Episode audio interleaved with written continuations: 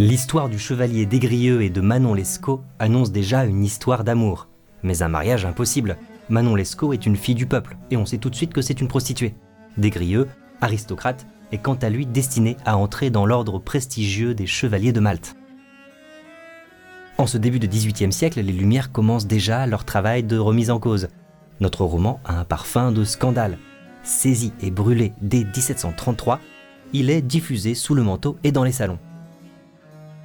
Je ne suis pas étonné que ce roman, dont le héros est un fripon et l'héroïne une catin, plaise, parce que toutes les actions du chevalier des Grieux ont pour motif l'amour. Manon aime aussi, ce qui lui fait pardonner le reste de son caractère. Je vais vous raconter cette histoire en vous donnant pas à pas tous les thèmes clés.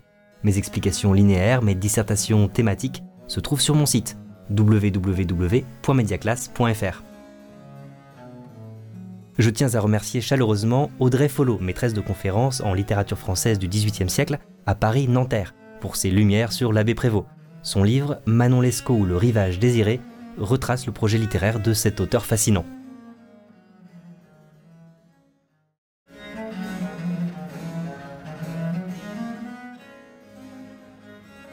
Monsieur de Renoncourt, écrivant ses Mémoires d'un homme de qualité, rapporte le récit de Desgrieux, à cette époque, le roman, qui a une mauvaise réputation, est souvent ainsi déguisé en fausse mémoire. J'ai à peindre un jeune aveugle qui refuse d'être heureux pour se précipiter volontairement dans les dernières infortunes. Ce n'est donc pas là un modèle à suivre, exemplum virtutis, bien au contraire. Je réalise sur mon site une explication linéaire en vidéo de cet avis de l'auteur.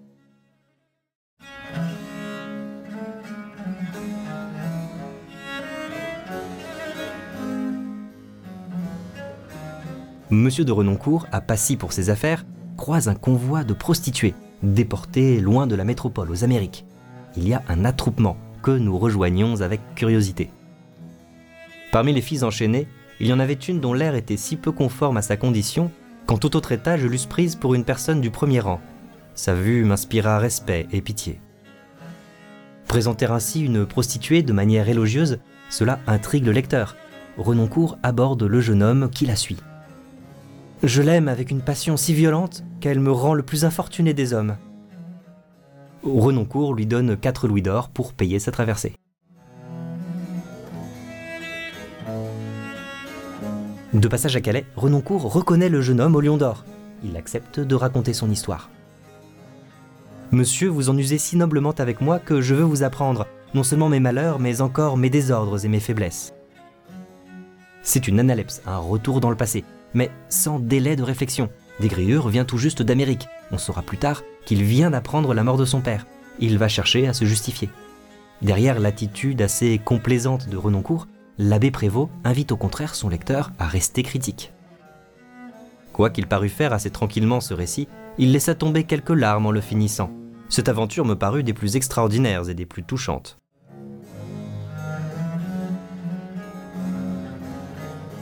Desgrieux étudie la philosophie à Amiens et s'apprête à devenir chevalier de l'ordre de Malte. Son ami Tiberge, quant à lui, veut devenir prêtre. Mais la veille de son départ pour l'académie, il croise le coche d'Arras, d'où sortent douze jeunes femmes. Il en resta une, si charmante que moi qui n'avais jamais regardé une fille avec un peu d'attention, je me trouvais enflammé. Malgré sa timidité, Desgrieux ose l'aborder. On l'envoyait au couvent pour arrêter sans doute son penchant au plaisir qui a causé dans la suite tous ses malheurs et les miens. Je combattis la cruelle intention de ses parents par toutes les raisons que mon amour naissant et mon éloquence scolastique purent me suggérer. Comme dans une tragédie, la prolepse nous annonce déjà une fin malheureuse. Mais comme dans les comédies, l'amour donne des ressources aux amoureux. Ce coup de foudre est-il donc fatal ou au contraire libérateur? Je propose une explication linéaire de ce passage en vidéo sur mon site.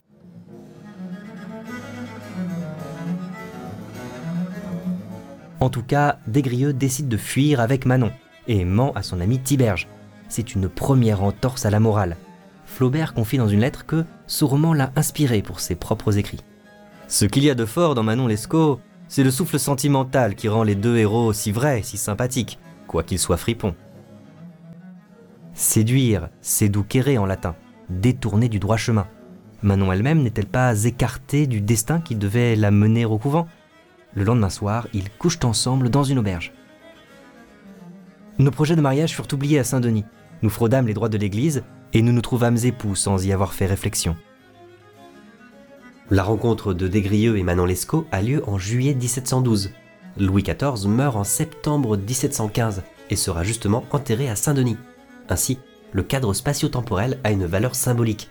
L'abbé Prévost veut représenter la fin d'un règne, la fin d'une monarchie absolue, la décadence d'une aristocratie.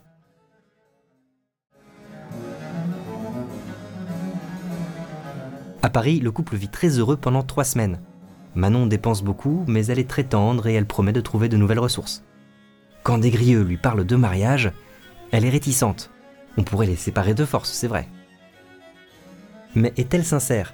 Pour Sainte-Beuve, le célèbre critique du 19e siècle, c'est cet aspect insaisissable qui fait son charme indémodable.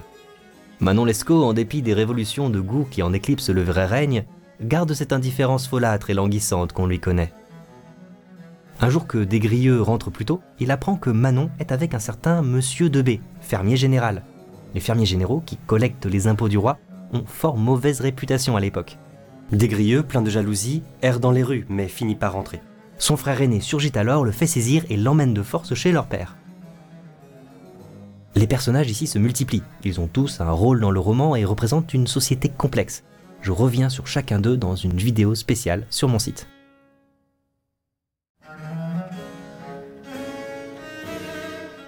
Le père de Desgrieux se moque de lui, comme le cocu d'une farce. Manon, elle ne l'aime pas. D'ailleurs, c'est elle qui l'a livré. J'ai eu dessein de te faire porter la croix de Malte, mais puisque tu attends de disposition à faire un mari commode, je te chercherai une femme qui sera plus fidèle.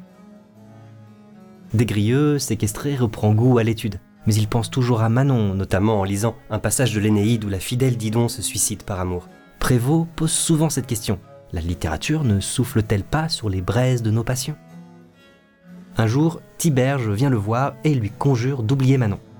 J'avais ce même penchant vers la volupté, mais en même temps du goût pour la vertu. Je me suis servi de ma raison pour comparer les fruits de l'une et de l'autre.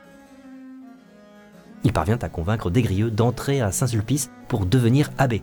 Élève brillant, il va soutenir un exercice public à la Sorbonne. L'abbé Prévost a lui-même été prédicateur chez les bénédictins. Mais s'il quitte l'ordre, rencontre une aventurière, Lenki Eckhart, et voyage beaucoup sous le pseudonyme Prévost d'exil. Il s'interroge, le roman peut-il remplacer l'aventure et l'expérience? Chaque aventure est une instruction qui supplée à l'expérience, un modèle d'après lequel on peut se former. Il n'y manque que d'être ajusté aux circonstances.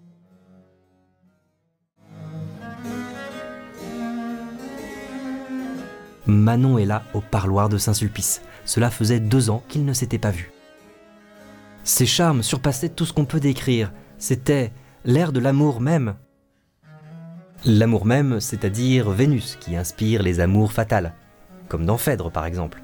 Mais Desgrieux, jeune noble du XVIIIe siècle, peut-il vraiment se comparer à cette héroïne tragique? Les regrets de Manon sont touchants. Elle ne peut pas vivre sans lui. Desgrieux est bouleversé.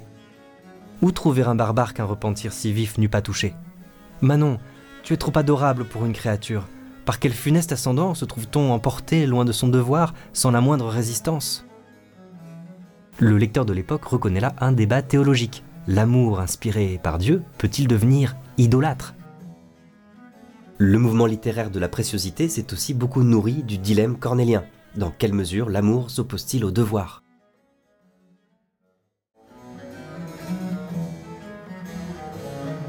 Installés à Chaillot, le couple dépense l'argent pris à Monsieur Debé, leur recherche constante de plaisir se rapproche des divertissements dont Pascal parle dans ses pensées, faisant diversion aux véritables questions de la vie. Aujourd'hui, on parlerait certainement d'addiction. Arrive alors Lescaut, le frère de Manon, manifestement aussi son proxénète, parfait représentant de l'univers de l'illégalité. Bientôt, il vit pratiquement chez eux et invite même ses propres amis à leur table. Une fille comme elle devrait nous entretenir, vous, elle et moi, L'abbé Prévost pose ainsi une question dérangeante. La corruption est-elle vraiment réservée aux marges de la société? Je réalise une dissertation à ce sujet en vidéo sur mon site. Un jour, un incendie abîme leur maison de Chaillot. Les dégâts sont faibles, mais leur argent a disparu.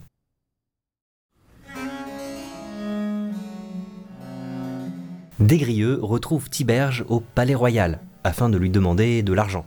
Il reconnaît ses torts et se montre si pitoyable que Tiberge, touché, lui avance sans pistole. Lescaut introduit alors Desgrieux dans une association de tricheurs aristocrates, la Ligue de l'Industrie. Les progrès de Desgrieux ne révèlent-ils pas une certaine habileté qu'il a pour la tromperie Je réalise une explication linéaire de ce passage en vidéo sur mon site. Quand il rembourse Tiberge, celui-ci devine l'origine de cet argent. Puissent vos criminels plaisirs s'évanouir? Vous me trouverez alors disposé à vous aimer et vous servir, mais je ronge aujourd'hui tout commerce avec vous. Nouveau malheur digne d'une comédie. Les domestiques ont pris la cassette contenant leurs économies. Lescaut convainc alors sa sœur d'entrer au service d'un certain monsieur de GM, un vieux libertin. Manon laisse une lettre expliquant qu'elle est partie rétablir leur fortune. Je te jure, mon cher chevalier, que tu es l'idole de mon cœur. Mais ne vois-tu pas que dans l'état où nous sommes réduits, c'est une sotte vertu que la fidélité? Ce n'est pas ici l'éloge de l'infidélité du don Juan de Molière, ni même le cynisme des liaisons dangereuses. Manon ne voit pas le mal d'utiliser ses charmes pour sauver leur fortune. Desgrieux accepte l'idée de Lescaut, se faire passer pour le jeune frère de Manon et se faire ainsi loger, lui aussi, chez monsieur G2M. Mais les retrouvailles sont amères. Ma naissance est mon honneur à part, ne vous imaginez-vous pas que mon amour gémit de se voir traité si cruellement? C'était pour ménager votre délicatesse que j'avais commencé à exécuter ce projet sans votre participation, mais j'y renonce puisque vous ne l'approuvez pas. Au souper, malgré le déguisement de Desgrieux, la supercherie ne dure pas et monsieur de GM les fait arrêter ces différentes prisons ont une valeur symbolique. Les personnages sont-ils enfermés dans leur propre passion? L'amour peut-il apporter une liberté authentique?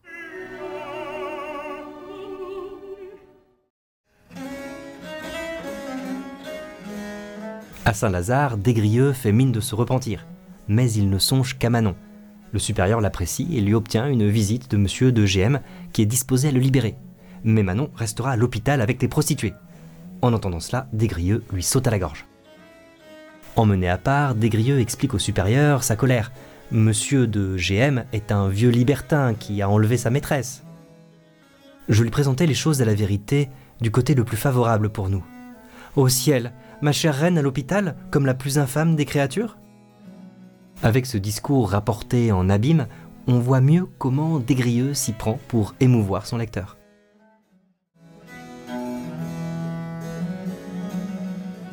Tiberge rend visite à son ami et s'étonne de son obstination au péché. Les délices de l'amour sont ici-bas nos plus parfaites félicités. Est-il en mon pouvoir d'oublier les charmes de Manon? Tiberge et les lecteurs de l'époque reconnaissent ici la notion janséniste de prédestination. Les âmes sont irrévocablement sauvées ou condamnées à l'avance. Les libertins disent alors que si la grâce n'est pas à leur portée, autant se consacrer au bonheur terrestre. Tiberge de son côté représente le dogme officiel de l'Église. Le libre arbitre permet à chacun de sauver son âme par ses actions. Le zèle de Tiberge apparaît parfois à nos yeux comme une passion. Finalement, Tiberge prend son ami en pitié et accepte de transmettre une lettre, sans se douter qu'il s'agit d'un plan permettant à Lescaut de faire entrer un pistolet dans la prison.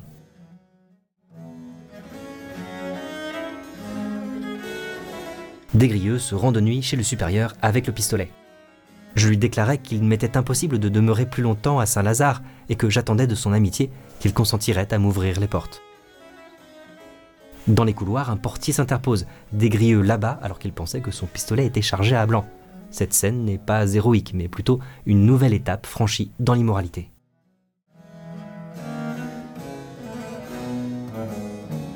Desgrieux décide de se rendre chez le fils d'un administrateur de l'hôpital, monsieur de T, qui devient aussitôt son ami et accepte de l'aider. Ensemble, ils entrent en contact avec un valet de l'hôpital qui les conduit lui-même jusqu'à Manon. Les retrouvailles sont touchantes et le valet, Marcel, est inclus dans leur plan d'évasion. Cette représentation des gens du peuple, loin des clichés de l'époque, permet à Prévost de montrer comment la corruption se répand dans toute la société. Mais on est encore loin du roman social. Le lendemain, ils apportent des habits d'homme pour déguiser Manon, mais comme dans une comédie, ils ont oublié la culotte. L'oubli de cette pièce nécessaire nous eût apprêté à rire si l'embarras où il nous mettait eût été moins sérieux. Ils parviennent à s'enfuir et Desgrieux constate alors la maigreur de Manon, mais sans voir la maltraitance que cela représente. L'abbé Prévost dénonce la pitié salpêtrière, une institution de Louis XIV qui réprime ce qui n'est bien souvent qu'un moyen de survie pour ces jeunes filles.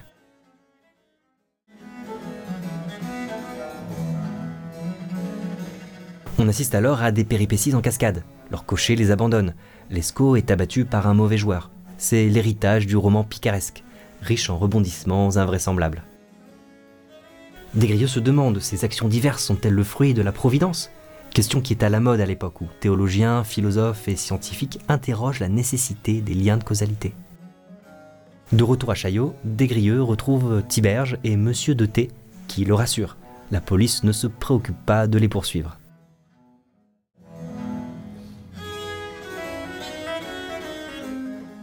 Le chevalier Desgrieux ayant employé plus d'une heure à ce récit, je le priais de nous tenir compagnie à souper. Il nous assura que nous trouverions quelque chose encore de plus intéressant dans la suite de son histoire. Le goût de la transgression est-il pour quelque chose dans notre envie d'entendre la suite? C'est une question que j'explore dans une dissertation en vidéo sur mon site www.mediaclass.fr.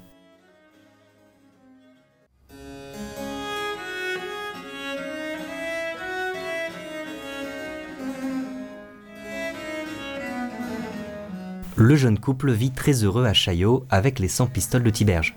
Mais un jour, le valet rapporte à Desgrieux que Manon échange des lettres avec un prince italien au bois de Boulogne.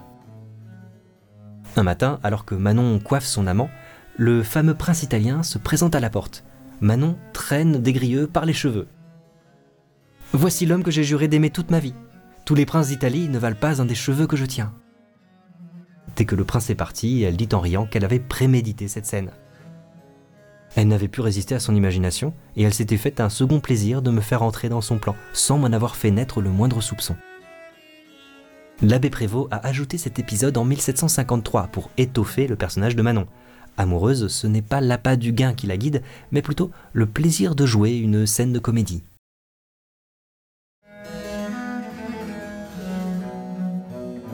Un soir, Monsieur de T présente un de ses amis. Il s'agit du fils de Monsieur de GM mais il le rassure que le fils est différent du père. Le jeune monsieur de GM se montre humble en effet et leur présente des excuses.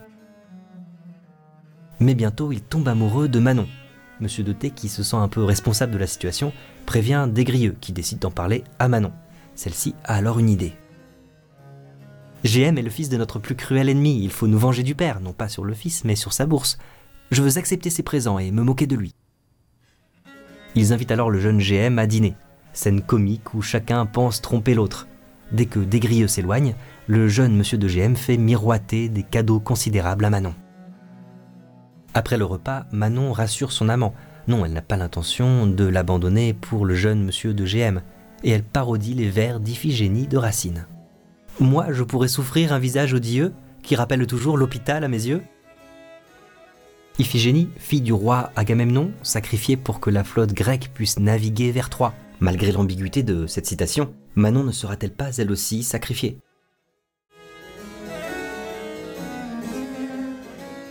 Voilà leur plan. Manon recevra les présents du jeune monsieur de GM, puis elle l'amènera au théâtre, à la comédie, où elle profitera de l'entracte pour rejoindre Desgrieux dans un fiacre rue Saint-André-des-Arts.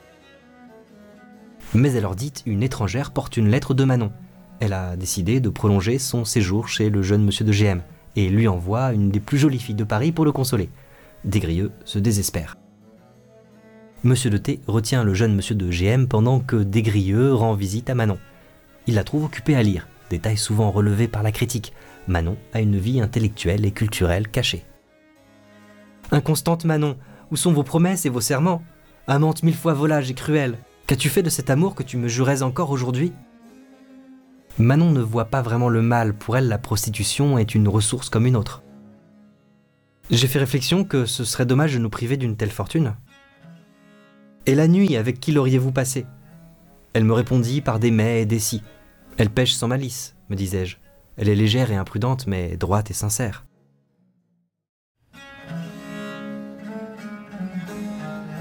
C'est un même schéma qui se répète. Trahison de Manon, aide d'un ami, fuite. Mais cette fois, Monsieur de T les incite à aller plus loin et à se venger.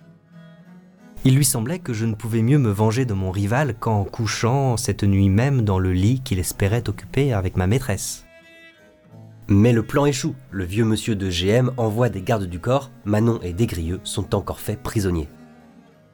Toutes ces malversations et affrontements sont rapportés avec un style classique, clair, rapide, avec un certain souci de bienséance. On est loin des détails cruels de Sade, par exemple, qui lui admire ce roman. Que de philosophie à avoir fait ressortir cet intérêt d'une fille perdue. Cet ouvrage a des droits au titre de notre roman favori.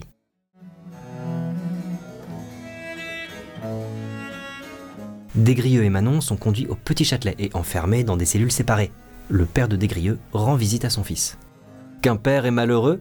Lorsqu'après n'avoir rien épargné pour faire de son fils un honnête homme, il n'y trouve à la fin qu'un fripon qui le déshonore Desgrieux reconnaît ses fautes mais il exagère le rôle de la passion et cite des exemples trop nombreux pour ne pas être satirique. Une maîtresse ne passe point pour une infamie dans le siècle où nous sommes, non plus qu'un peu d'adresse à s'attirer la fortune du jeu. Le père parvient à convaincre le vieux monsieur de GM de faire sortir Desgrieux du Petit Châtelet. Par contre, Manon sera envoyée aux Amériques. Desgrieux s'insurge, sachant pourtant bien que son destin sera très différent de ce qu'il annonce. Écoutez, ma mort vous fera peut-être reprendre pour moi des sentiments de père, Oh, j'aime mieux te voir sans vie que sans sagesse et sans honneur.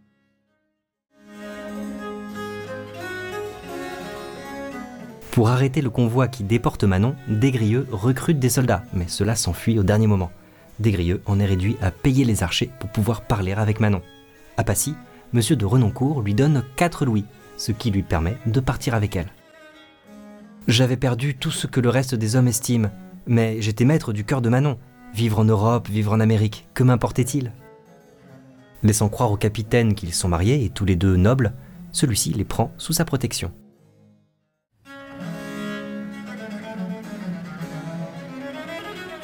Les voici au Nouvel-Orléans, au masculin à l'époque, en Louisiane. Les colonies, en marge de la métropole, reproduisent pourtant un ordre social écrasant. Le gouverneur, ayant parlé avec le capitaine, les traite comme un couple de qualité. Son neveu, Sinley, tombe amoureux de Manon, mais la croyant mariée, il cache ses sentiments. Dans leur cabane, ils vivent une vie simple, vertueuse. L'abbé Prévost nous laisse imaginer un instant une petite société qui tient de l'utopie.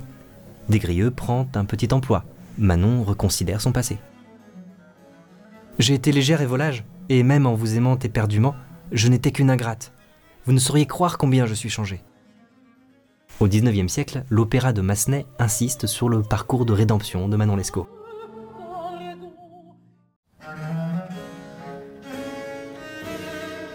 Manon et Desgrieux pensent enfin pouvoir se marier, mais bientôt le gouverneur leur envoie l'aumônier.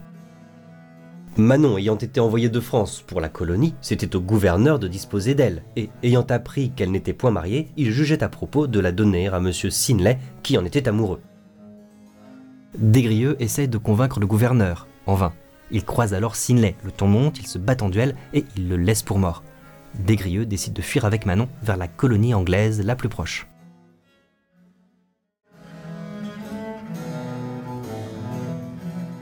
Le désert qui entoure la colonie en fait bien une nouvelle prison. La nuit tombe, les mains de Manon sont froides.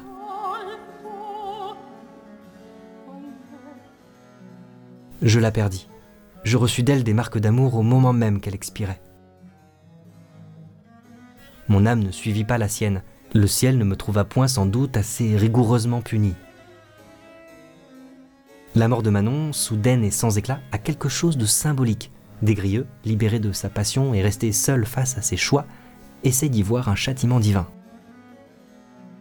En fait de divin, Manon, que rend plus éblouissante l'aveuglement du chevalier, reste condamné au silence par le narrateur qui, pour ainsi dire, la met à mort. La catharsis, normalement, c'est le but de la tragédie, purger le spectateur de ses passions. Mais est-ce vraiment possible ici alors que Desgrieux ne subit jamais les conséquences de ses erreurs? De retour à la colonie, un procès est instruit sur la mort de Manon. Sinley lui-même demande la grâce de Desgrieux, qui est innocenté.